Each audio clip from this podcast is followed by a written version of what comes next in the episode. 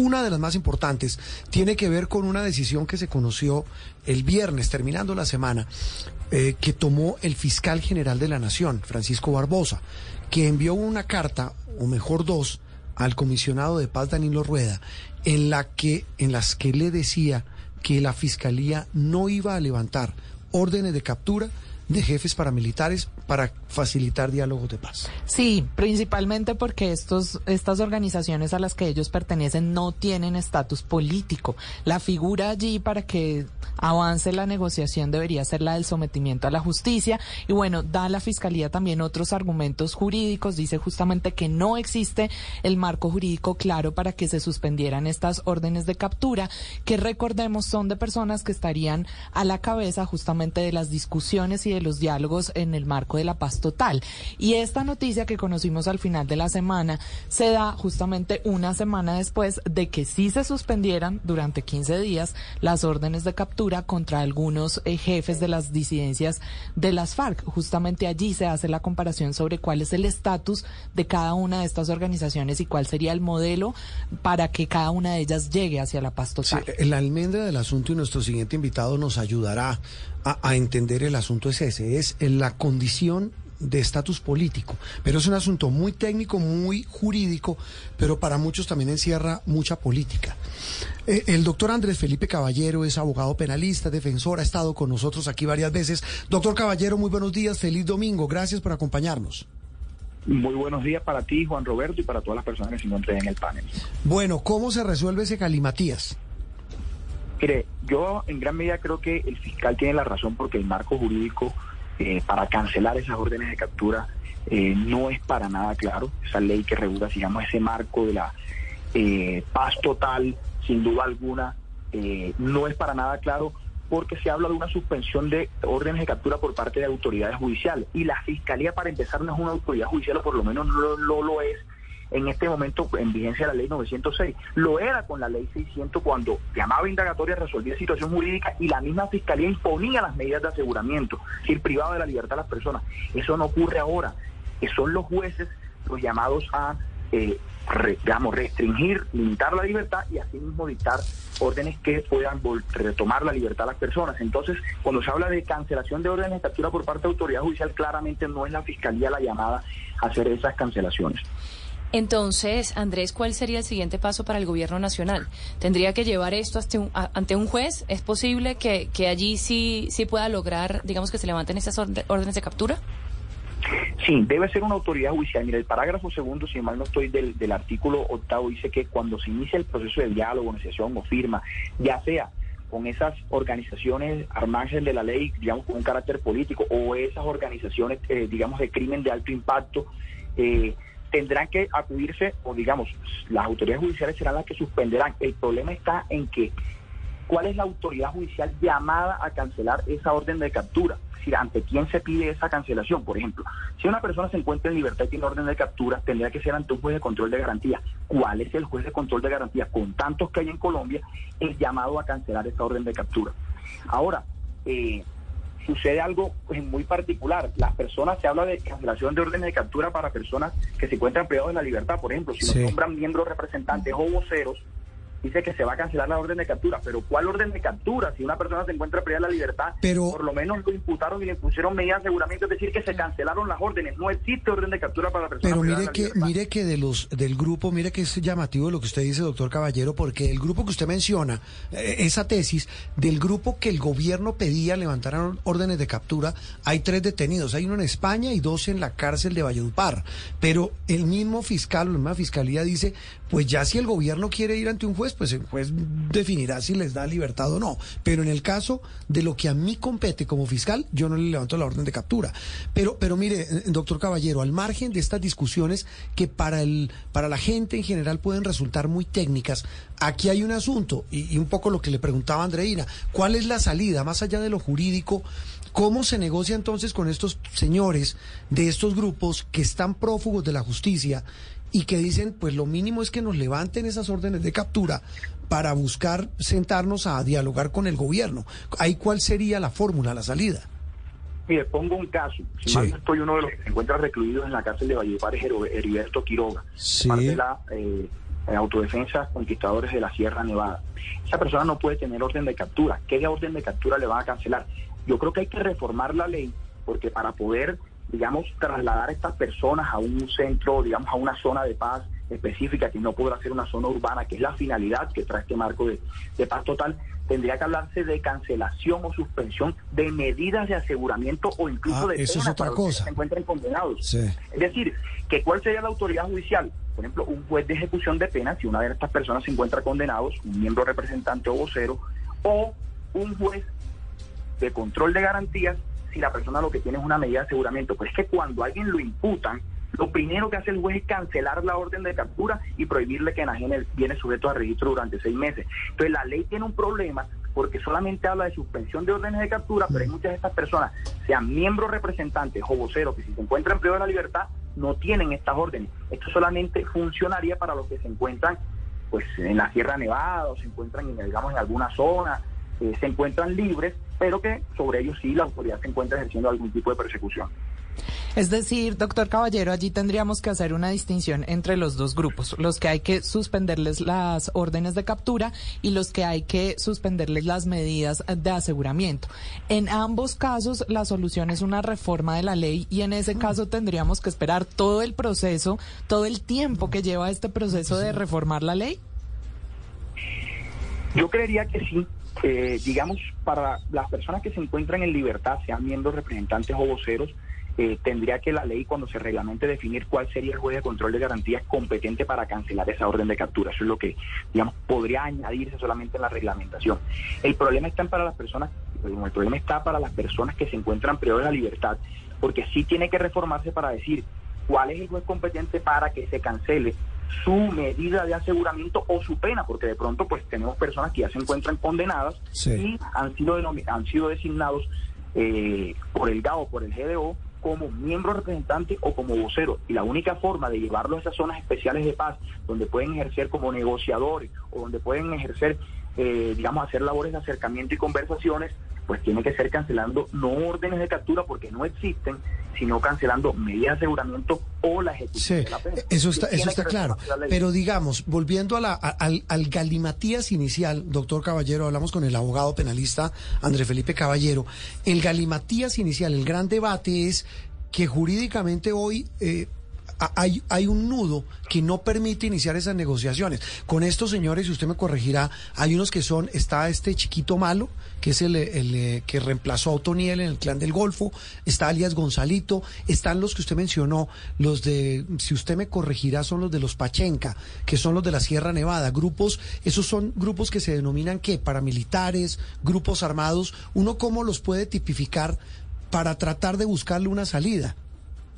Bueno, aquí los procesos se hacen con dos tipos de grupos. Las negociaciones se hacen con grupos eh, al margen de la ley, Sí. digamos que tienen cierto carácter político con los que se pactarán acuerdos de paz.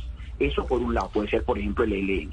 Y con los otros grupos se hacen acercamientos y conversaciones. Lo interrumpo Estos para una aclaración. de- Si son grupos como, impacto, doctor Caballero, si son grupos como el ELN o las disidencias a los que les dieron el estatus de diálogo ¿no? y tienen estatus políticos, es político, a ellos sí se les puede levantar la orden de captura, la ley lo permite, a quienes sean voceros. No, mire, la diferencia es que con unos se pueden celebrar acuerdos de paz y con otros es un acuerdo de sometimiento. Pero las normas relativas a la cancelación de órdenes de captura son prácticamente las mismas. Entonces, digamos, el problema lo tenemos eh, tanto para grupos al Sí, pero el fiscal, la fiscalía lo que dice, perdón, lo interrumpo de nuevo en aras de la claridad, eh, doctor Caballero, es que la fiscalía lo que argumenta es que para estos personajes de estos grupos como el Clan del Golfo, como las autodefensas gaitanistas, etcétera, no les pueden libra- levantar las órdenes de captura en su contra a los que están libres y están siendo buscados, porque dice ellos no tienen estatus político. No, creo que ahí cierra el fiscal, porque aunque no tengan estatus político, sí pueden hacer uno de los dos procesos que contempla eh, todo el marco de la paz total. ¿Cuál es el, cuál es el segundo proceso que, que contempla este acuerdo? Eh, perdón, este marco de paz total. Sí. El de acercamientos y conversaciones. ¿Para qué? Para grupos como estos, de crimen de alto impacto que cometan delitos con arreglo a la Convención de Palermo. Mire, esto coincide con la ley 1908 que dio dos definiciones. Grupos armados organizados y grupos delictivos organizados.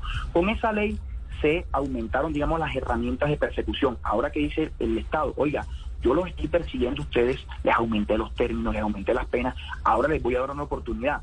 Pero no es esa la razón, porque para los grupos de crimen de alto impacto, GDO, están contempladas también la cancelación de órdenes de captura. El problema está en que la cancelación la tiene que hacer una autoridad judicial y la fiscalía no es una autoridad judicial. Si el fiscal erra en la razón, pero acierta, digamos, en la decisión que toma de no cancelar las órdenes de captura. Creo que el error está en la redacción de la norma. Andrés, pero entonces, ¿quién, quién falló ahí? ¿Es, es no sé, la, Consejería Jurídica de la Presidencia o hay una intención política detrás de que eh, se haga ese pedido a la Fiscalía que no tiene la competencia para levantar las órdenes de captura ni las medidas de aseguramiento? Y le complemento la pregunta, ¿es una falla o es un, o es un vacío jurídico? No, yo creo que es un error de redacción muy grave de la ley 2272 del 2022. Creo que es un error de redacción porque quien la redacta, y por supuesto quien la prueba, que son nuestros congresistas, eh, no eh, avisoraron ese problema de que las personas que se encuentran privadas de la libertad no tienen orden de captura, sino que están privadas de la libertad por cuenta de una medida de aseguramiento o una pena.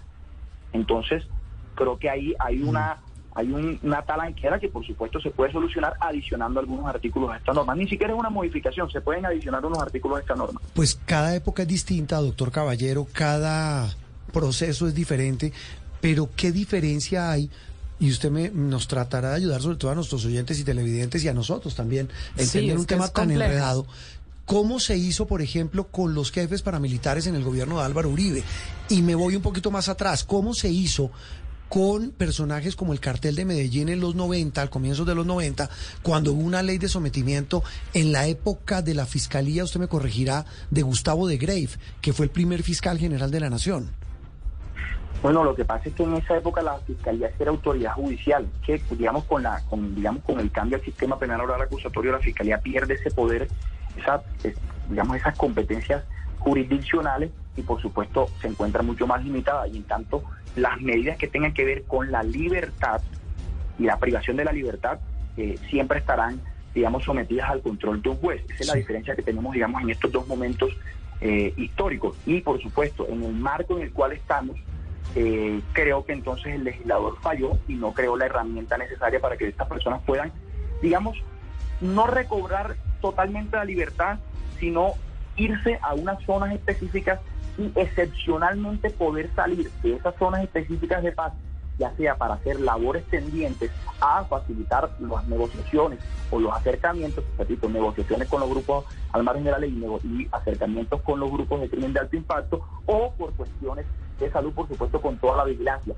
Se establecieron los mecanismos de vigilancia, pero no se establecieron los mecanismos para poder llevar a estas personas, sacarlas de una cárcel y llevarlas a un una zona de paz que, repito, no puede ser una zona urbana. Pero, digamos, la gran diferencia es que la Fiscalía en estos momentos ya no es una autoridad judicial, no puede tomar esas decisiones con respecto a la libertad. Claro.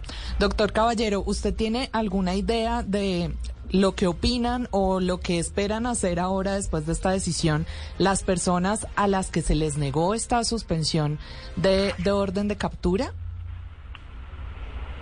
No, la verdad no, porque digamos no represento a nadie que pueda ser en estos momentos eh, calificado como, como miembro representante de una organización de estas. Sí. sí alguien que pueda ser catalogado como vocero, pero digamos más adelante se tomarán algunas determinaciones, pero en estos momentos yo sí considero que la ley tiene, presenta un impasse que si se tramite una ley con mensaje de urgencia y se añaden algunos artículos, se podrá solucionar rápidamente. Pero usted no conoce a ninguno de estos personajes, doctor Caballero, no, no ha tenido, digamos, contacto jurídico por asesoría o, eh, o algún tipo, digamos, de, de relación abogado y cliente, no. No, yo, digamos, conozco mucho de, de, de, esta, digamos, de este proceso de, paz, porque soy muy cercano y soy abogado de, alguien que incluso ha sido citado por la Jurisdicción Especial para la Paz a, eh, a ver si se encuentra, si puede ser aceptado en la misma. ¿Qué, es? Eh, eh, Rodrigo Tobar Pupo. Sí. Tobar Pupo, eh, que en su momento, en, sus tiempos, pues, perteneciente a la, a la Autodefensa Campesina de Córdoba y fue conocido como Jorge 40. Sí. Pero, digamos, todavía con respecto a esto, siendo un marco jurídico tan abstracto, no, no hay ninguna decisión que podamos tomar eh, al respecto. Repito, porque, digamos, la ley no ofrece la claridad suficiente para poder actuar. Y entre otras cosas, porque aquí eh, la, norma no prevé ninguna acción por parte del defensor. Mm. Lo que está diciendo es que el gobierno nacional certificará que inician los procesos de diálogo y las autoridades, por supuesto, certificará quién es miembro representante o vocero y la autoridad judicial no dice podrá suspender, dice suspenderá el problema que tenemos es que tampoco sabemos cuál es la mm. autoridad competente para realizar esa. ¿Qué enredo jurídico? ¿En qué está el proceso de su cliente, Jorge 40? En estos momentos estamos citados por la Jurisdicción Especial para la Paz para comparecer 26 y 27 de enero en una audiencia única Pronto. Eh, y pública de verdad en la ciudad de, Ibagué, donde se encuentra eh, recluido. Estamos tomando decisiones con respecto a eso y haciendo las preparaciones respectivas con respecto al caso porque pues en su momento él fue catalogado durante un periodo de tiempo como un tercero colaborador eh, y luego la gente dice que pues si prueba que es un miembro incorporado materialmente a la fuerza pública podría eventualmente ser aceptado. Esto es una decisión que fue conocida por todo el país, no solamente para él, eh, sino también para Salvatore Mancuso. Nosotros en su momento presentamos una apelación a una decisión y la gente nos abrió esa puerta, pero estamos tomando las decisiones correspondientes sobre eso y estamos por supuesto ya en la recta final porque es 26 y 27 de este mes. Y como está en la recta final, doctor Caballero, eh, ¿qué, va, ¿qué va a contar Jorge 40?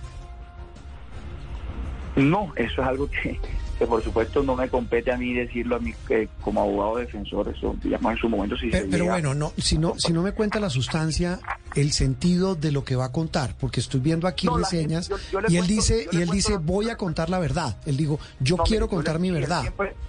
Sí, Rodrigo Tobar Pupo siempre ha contado la verdad. Nosotros tenemos más o menos mil procesos en esta oficina y en todos se ha comparecido. En su momento, cuando estuvo en Estados Unidos, hubo unas dificultades para comparecer. Incluso en algunos procesos se han decretado nulidades por la indebida notificación de cuando Rodrigo Tobar Pupo estuvo eh, en Estados eh, Unidos.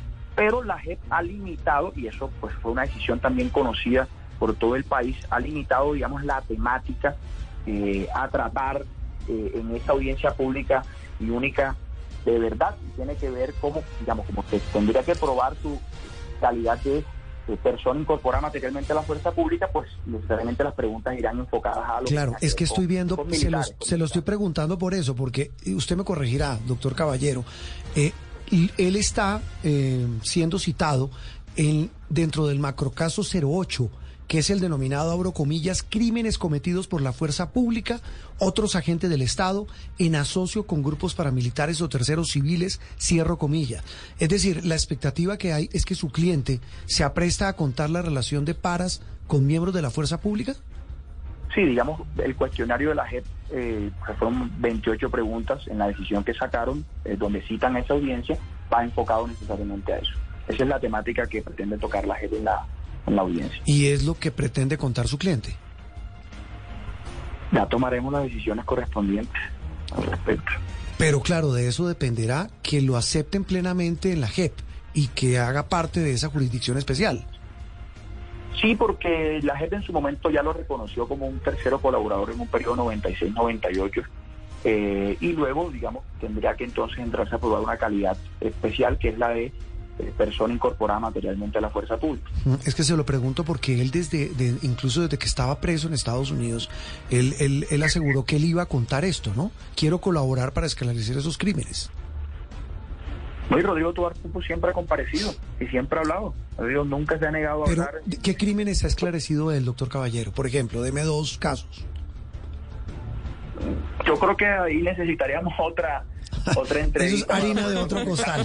Bueno, no lo meto más en, apuros. Lo que pasa es que, mira, lo que pasa es que hay una concepción errada sobre Rodrigo Tobar y es que nunca ha querido colaborar con la justicia. Y no he conocido un cliente que haya colaborado más con la justicia de todos los que tengo aquí en esta oficina que Rodrigo Tobar, que en todas las audiencias se ha dedicado a contar lo que él considera la verdad. Lo que pasa es que no siempre la autoridad considera la verdad lo que el cliente o lo que el procesado cuenta, sino lo que quiere escuchar. Y así tampoco se puede. Bueno, entonces eh, hagamos el compromiso que después nos sentamos a hablar de, del tema de Rodrigo Tobar. Doctor Caballero, créame, que pronto, créame que pronto, créame que pronto podría, podría, podría darle, digamos, noticias sobre su caso. Lo que pasa es que, digamos, por prudencia, por sigilo profesional, lo entiendo. En esta recta final no me parece prudente hablar pero créanme que eh, podré expresarle todas nuestras ideas eh, a los micrófonos de Blue Radio siempre. Bueno, ya las eh, cámaras de Noticias Caracol. Doctor Caballero, un abrazo como siempre muy querido. Un abrazo para todos ustedes y por supuesto disfrútense el carnaval con nuestra reina Natalia de Sí, un tema, un tema mucho más amable. Doctora Andrés Felipe Caballero, abogado penalista, hablando de una de las noticias de la semana, la negativa de la Fiscalía de levantar las órdenes de captura a los prófugos jefes paras y narcos para un eventual diálogo con el gobierno de Gustavo Petro.